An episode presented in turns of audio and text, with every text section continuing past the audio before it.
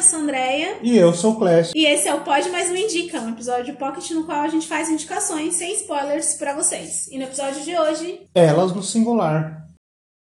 É, aí eu tenho dito, as nossas histórias, por exemplo, eu me lembro que quando o Joaquim Barbosa virou ministro, né, a história de Joaquim Barbosa foi cantada a quatro ventos, acho que aprendeu a ler com 13 anos, uma coisa assim. É, só foi cantada a quatro ventos. Então dá a impressão que todo mundo que esforça, que todo mundo que trabalha consegue, né? Isso é uma falácia, isso é uma mentira. Porque eu conheço muita gente que trabalha, que esforça, chega num dado limite que as pessoas já não aguentam, já não aguentam, é, já não aguentam mais. Então quando as pessoas falam assim, ah, mas você conseguiu. Eu falo, eu estou com 70 anos. Isso mesmo, Pode Mais Um indica Elas no Singular hoje, esse documentário sensacional. É um documentário, mas é uma série, né? É, é uma série, um documentário em série. Ah, tá. E sobre o que fala esse documentário?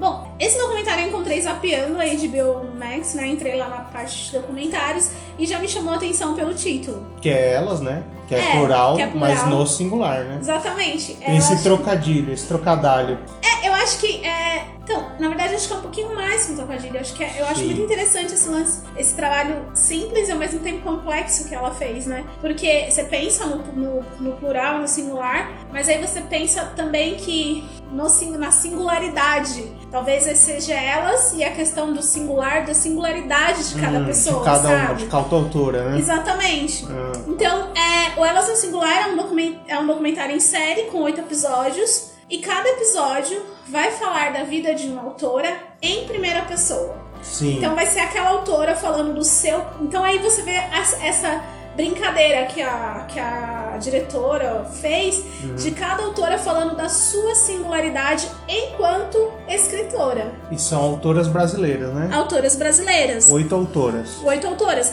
E assim, além disso, em algum momento elas tocam sim na vida pessoal, mas o foco é o processo de escrita, é o que a escrita é pra elas e tal, sabe? E foca nas obras ou elas vão contando a história delas ou elas contam o que é mais, é mais livre, assim? É Elas livre, exatamente. Elas elas- contam sobre pro- como, como elas.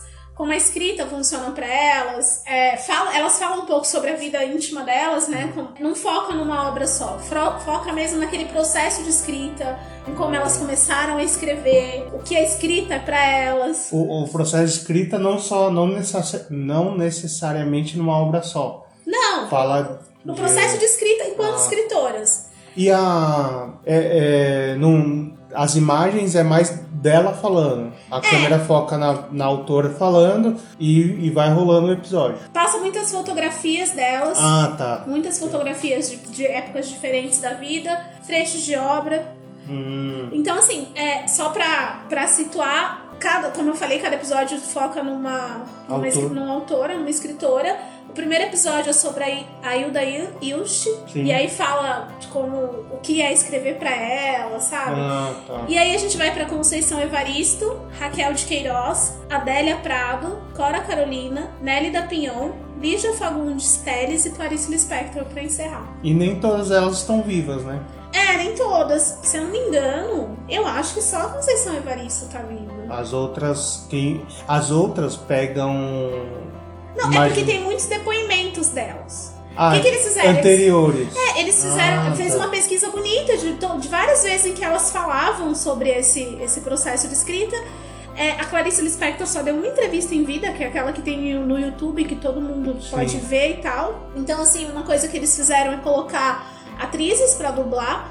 No caso da Hilda Il- Ilst, quem dubla é a Beth Coelho. Sei. É, mas sempre em primeira pessoa. É como se elas estivessem falando. E você sente. E quando muitas vezes coloca alguma imagem de uma fotografia e você escuta a voz da escritora, parece que ela tá falando mesmo com você sobre a vida dela, sabe? É muito interessante É bem isso. intimista, né? É bem intimista. Eu acho que daí vem esse singular de singularidade, porque cada É escritora. íntimo. Isso, eu acho que tem uma ideia de que literatura feminina é uma literatura mais romântica, mais isso, mais aquilo. E ali você vê que cada escritora tem o seu processo de escrita e para cada uma delas escrever é uma coisa, entende? E é muito interessante também porque a gente sabe de grandes escritoras é, brasileiras, a gente sabe. Mas a gente não as estuda, por exemplo, na academia, né? A gente estuda os escritores. É, geralmente estuda mais escritores, assim. No geral, se pegar uma porcentagem, não sei se alguém já fez esse estudo, mas sei lá, uns 80% são homens. Mais. Talvez mais, Em toda a 80, minha 90. faculdade de, de letras, nos cinco anos, eu estudei Clarice Lispector. Só ela? Só ela. Então, assim, claro, eu- na, gra- na grade fixa, né? Ou na grade obrigatória e nas Ah, eletivas. tá. Talvez, eu não sei se numa disciplina, numa disciplina mais livre tivesse, mas eu nunca vi também. Não sei se tem agora, mas na época não tinha. E acaba pela a gente perder, né, as referências Perde. das autoras, Das nossas porque autoras. A gente tem. É. Ah, eu vou ler Machado, que ele é um, ele é um. Ele é, não tô falando que ele não é. Longe de mim. Eu sou completamente machadiana. Só que. Ou João Guimarães Rosa, que é famoso pelos É. neologismos. Eu não conhecia Eva- é Conceição Evaristo. E quando É. você pega uma obra dela, ela é uma mestre em neologismo. Ela é uma mestre, ela não, não fica nem um pouco atrás. Porque, Sim. né, não é só juntar duas palavras, É. você cria um sentido todo novo junto com a. Quando você junta o sentido de duas palavras. E ela faz isso com maestria, sabe? Isso foi o que mais me encantou. Porque enquanto ela ia falar. Aliás, a vida dela é maravilhosa, né? Ela é uma, ela é uma vencedora. Não por questão de dinheiro, porque por não sei, mas porque ela é. Porque ela, pra ela, pra uma mulher negra e pobre, é muito mais difícil você se estabelecer. E ela é completamente estabelecida, é uma escritora contemporânea viva que já que tá colhendo os frutos da sua obra, pelo menos no que diz respeito a, a prestígio, sabe? é, são, os, os degraus são muito maiores e Sim. muito mais difíceis de percorrer do E que é um como homem se as suas branco. pernas não estivessem bem, é, É. muito difícil, assim. Ela, ela se formou tarde, bem tarde, eu lembro disso. Então, você Ela- estudou com o Sam Evaristo na faculdade, né? É, eu lembro, eu lembro de uma aula foi com Sandro Aristo, né? É, mas todas as aulas focavam no feminismo negro. Uma das aulas foi com São Evaristo. Aí mostrava na aula, mostrou um trechinho do vídeo dela falando. Talvez, acho que como ela tá viva, não é a mesma coisa do que ela falou do que eu vi. Mas ela falou que se formou tarde, mas que pra ela mesmo assim foi, foi uma vitória. Porque na época que a gente se forma, a gente, não nós dois, mas geralmente as pessoas se formam, ela tinha que trabalhar. Ela estava estudando ainda, ela estava estudando fundamental, estava estudando essas coisas, porque ela não pôde estudar mais cedo, porque é é uma vida muito sofrida Sim. e tal. E assim, eu acho que Evaristo doutora hoje, né? É, Só que ela E, e, ela, e ela critica também, que ela, ó quanto tempo eu ela fala, ó quanto tempo eu demorei pra ser doutora. Por que que esses são muito mais degraus pra mim do que pra outras pessoas? Aí, só que aí quando você olha o que ela escreve, ela tem. Eu, eu acredito muito em talento pra escrita, assim. Tem gente que não, tem gente que fala que escrita é técnica, mas é sei lá, é, é- é lindo demais, assim. Sabe? É, quem gosta de literatura não sabe explicar de cara porque aquilo é lindo. É porque você lê e aquilo te toca em um lugar que te emociona, né? E é muito. E, e as, as, as Eu li, Olhos d'Água depois, depois que, eu, que eu vi o trecho a- o episódio dela, porque é lindo o episódio dela. E quando você, você pega aqueles pedacinhos que a diretora vai colocando nas transições de cena, que são pedacinhos da obra dela, e, você acha lindo, você não sabe nem dizer por quê. Depois você pode tentar analisar, você pode tentar interpretar, que é o que a gente faz lá na Letras, mas quando o texto ele é bom, você, ele te toca, naquele momento você nem sabe dizer porque ele é tão bom. Ele te emociona, e, a- e ela é assim, o texto dela é isso. O título dele é bonito, né? Olhos d'água. Exatamente. Mas um parênteses. É poesia, poesia em prosa, né, que ela faz, É, a, a Maria Carolina de Jesus, ela não tá no documentário, são parênteses pra abrir. Se eu não me engano, ela tem primário, ou menos que isso, e ela é uma baita escritora. Exatamente, Ela por é isso que eu acho que tem, que tem mais do que técnica. Você tem que ter algum, algum tipo de, de. sei lá, de. Não sei se Talento. dom é a palavra. Talento, talento, talento, um talento que vem de lá. A? Maria, a Maria, a Maria Carolina de Jesus, ela não tá no documentário, mas ela é citada. Ah, a tá. Conceição fala que na época que ela começou a vender livro, né, o quarto de despejo, a mãe dela também escrevia, a mãe da Conceição. Hum, E a mãe dela se sentiu, é, se sentiu inspirada pela Maria Hum. Carolina para escrever também as coisas que ela sentia. Eu acho que tem uma coisa também, Clécio, que eu não sou uma escritora, eu tô longe disso, tenho muita dificuldade para escrever. Mas quando tem alguma coisa me incomodando demais, escrever me ajuda muito. Eu não sou uma pessoa que tem diário, eu sou muito preguiçosa para isso, para escrever. Eu não tenho um blog? Não tenho, nada disso. Mas quando alguma coisa assim, quando é uma coisa que tá me transbordando, escrever me ajuda bastante, né? É, é. E aí eu acho que isso, acho que para qualquer pessoa que é de escrita, isso é muito, isso é muito, é uma coisa que acontece muito, isso é uma que as pessoas fazem muito. Mas quando você é uma Conceição Evaristo, que é uma mulher que tem um talento assim incrível, sai dessas coisas, sabe? Tipo é. assim, eu acho que a minha indicação hoje é dupla. É o documentário, mas leiam Conceição Evaristo, porque ela é maravilhosa. E ela fala uma, ela fala uma coisa interessante que ela quer escrever, ela quer. A literatura dela fala sobre a mulher negra, pobre, sobre essa, essa ideia, às vezes, de que o negro é forte Uhum. Estereótipo, né, de que o negro, a mulher negra é forte, a mulher negra aguenta tudo. E a mulher negra é uma mulher, é, é um ser humano. Que, que não é que ela aguenta tudo, é que impõe mais coisa para ela, né? Então, assim, é muito bonito o documentário, mas tem outras partes, assim. Bom, eu destaco o episódio da Conservarista, foi para mim o mais emocionante, mas todos são bonitos, assim. Cada, por exemplo, a Hilda Hillis, ela teve outra vida. Não. Né? Ela é, fez, fez faculdade, se eu não me engano, de direito. Ela teve outra vida, assim. É, a Clarice Lispector, que era, que era mulher de, de diplomata. Quem gosta de ler pode até pegar os títulos que esses autores mencionam no documentário e comparar a escrita da Constituição Evaristo teve uma vivência, uma história de vida com a, sei lá, com a Clarice Lispector. Que gosta de crítica literária, né, Clarice? Não de, fazer literatura, não, não, literatura não, comparada, porque não, isso é não, difícil. Não fazer, não fazer, nossa, vou fazer pela academia, mas só comparar, não precisa ser profundo, comparar superficialmente. Nossa, muito de ler, né, você tá querendo dizer? Quem gosta muito de é. ler, óbvio. Quem não gosta de ler não vai pegar nenhum. Não, acho que porque assim, tem gente que gosta de ler, ler a obra, mas aí você tá falando já é um trabalho mais crítico. É porque a comparação geralmente acontece. Se você lê um autor e outro, você fala, nossa, aqui é diferente, isso aqui é igual, mas é coisa superficial, não tô falando só fazer, fazer um trabalho. Literatura comparada. É, não estou comparando o cara esperto com o Sam Evaristo, não. Não, não, é, não é nem fácil. É, eu fico lembrando dos trabalhos que me propunham na letras. É.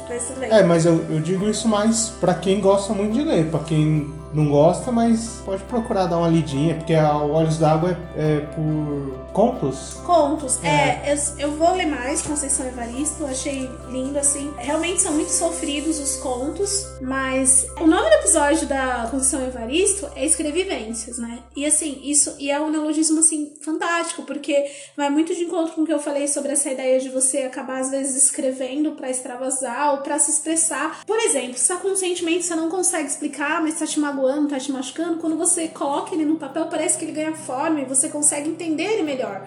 E quando você entende uma coisa melhor, você consegue processar melhor. Muita gente fala isso, ah, bota no papel. Exatamente. Porque você bota para fora uma coisa que tá dentro de você, né? E aí essa palavra escrevivências me parece tão potente, assim, eu acho que me chama, eu gosto muito de João Guimarães Rosa, e o que me chamou a atenção é que tem a Conceição Evaristo que tá aí, que tá viva, é contemporânea, e eu não conhecia ainda, sabe? Eu, não tinha, eu sabia dela, mas eu ainda não tinha lido a literatura dela. Então, assim, é, vale muito a pena. Então, minha primeira indicação é assistir um documentário para conhecer essas mulheres maravilhosas que estão ali, escritoras fantásticas e quanto tempo tem cada episódio? Cada episódio tem entre 30 e 35 minutos, assim, é curto. Rapidinho, você. Eu assisti, eu demorei um pouco pra assistir, porque eu assistia um, aí depois Isso. assistia outro e tal. Bom, são oito.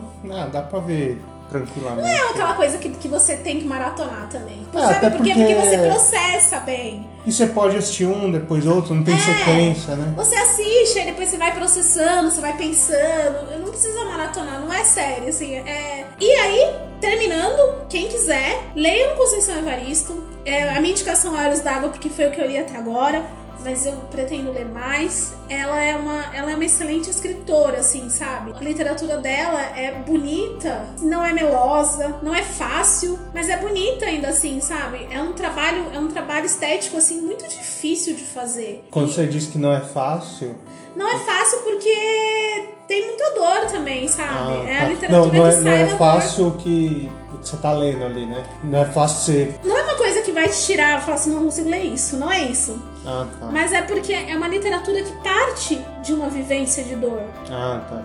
Eu acho que é um pouco disso, assim. Tem uma frase que eu acho bonita, assim, que eu peguei aqui do livro dela, que ela fala que gosto de escrever palavras inteiras, cortadas, compostas, frases, não frases.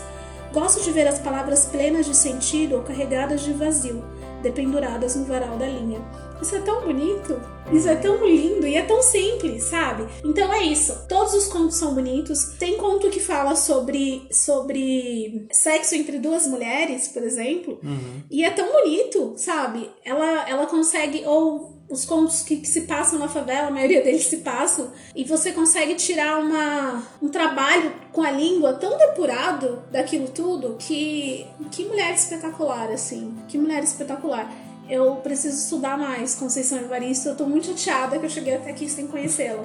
Então, assim, não façam isso.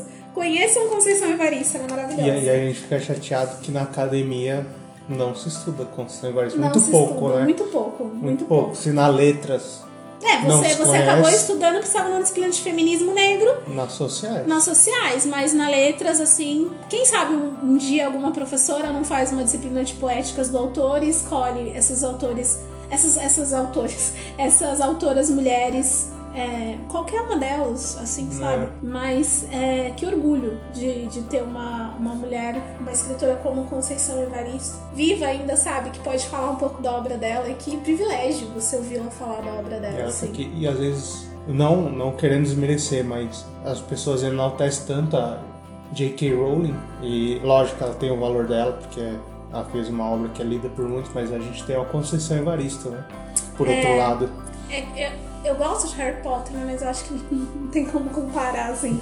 Eu também acho que não, mas assim, Não, mas tem a quando eu falo. importância também, né? Não, quando eu falo que não tem como comparar em relação à depuração estética mesmo, em relação de uma outra. mas é isso mesmo. Mas é, a gente, vai, a gente que é professora de, de ensino básico, né? Então a gente sabe que é, J.K. Rowling é importante para que de repente o aluno chegue um dia a ler outras coisas, né? Para tirar, para trazer essa literatura infantil juvenil é importante para trazer o aluno para leitura. Mas, Mas você sabe, você entende quando eu digo que as duas têm suas importâncias num, eu não tô discordando de você. diferente. É que eu acho que de Ah, verdade tá. a, a literatura de Conceição Evaristo tá em outro nível. É, assim. mas quando eu digo é porque uma, a J.K. Rowling, é muito mais enaltecida Sim. que a Conceição Evaristo e, e a gente tem uma Conceição Evaristo aqui. É só isso. Ou, que, ou, que, ou outras, outras autoras que já estão mais. É, a gente já teve, estão mais, né? Já estão mais. Como a própria Clarice Lispector. a né, gente teve mais. uma Maria Carolina de Jesus, uma Lélia Gonzalez, uma, enfim, Clarice Spector. Raquel de. Queiroz. Raquel de Queiroz. Tem, não, é verdade. Por aí vai.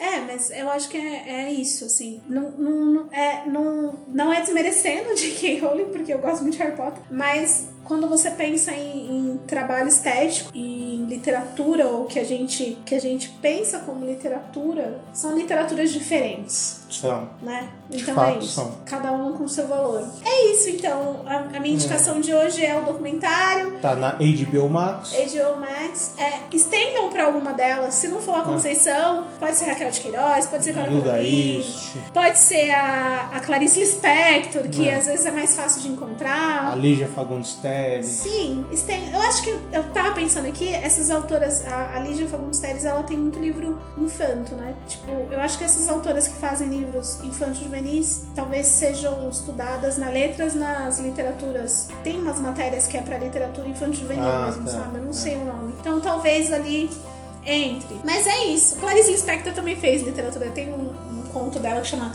A Vida Íntima de Laura, que é pra crianças. Não. Eu já li ele com os meus alunos. então, assim, é isso. Meu, a minha indicação. Desde que a gente criou o Pod Mais Um, a gente pensava muito em indicar, fazer indicação de leituras. Então aqui entra o audiovisual, mas aí de quebra tem aí uma oportunidade de ler uma dessas escritoras, qualquer que seja. A minha indicação agora é a Conceição, mas qualquer uma delas, assim, é sensacional. É. Vale a leitura. Vale o zoom na série, vale o zoom no livro também. E é bom pra conhecimento aí, saber que tem, ó, oito autoras. Tem gente que não sabia que tinha uma. Não, tem, muita, tem muitos mais. É, a, tem muito a- mais. A Fabrícia Pinto, né, que é a diretora, ela selecionou 20. Pois é. Então, assim, tem muitas autoras maravilhosas na nossa literatura. Então é isso, gente. Vejam o documentário, escolham uma das escritoras. Leiam. Leiam. Que é e a gente se vê na nossa próxima semana. Até lá. Beijo! E tchau! Tchau. Então foi preciso chegar a 70 anos para conseguir, entende? É, se eu tivesse nascido numa outra condição, se o Brasil tivesse uma sociedade menos injusta, se ah, os atos brasileiros, quando tivessem saído, entre aspas, do processo da escravidão, se não tivesse saído com a mão na frente ou outra atrás, então nós hoje provavelmente a gente teria outro patamar dentro da estaria em outro patamar dentro da sociedade brasileira. Então, é, me incomoda muito essa questão de dizer se você estudar, se você estudar, você consegue. Não é assim para todo mundo. Eu acho que essas histórias de pessoas que vieram de classes subalternas, essas histórias, como eu, essas histórias, elas apenas, elas apenas confirmam. Elas são é, é, uma exceção dentro da regra.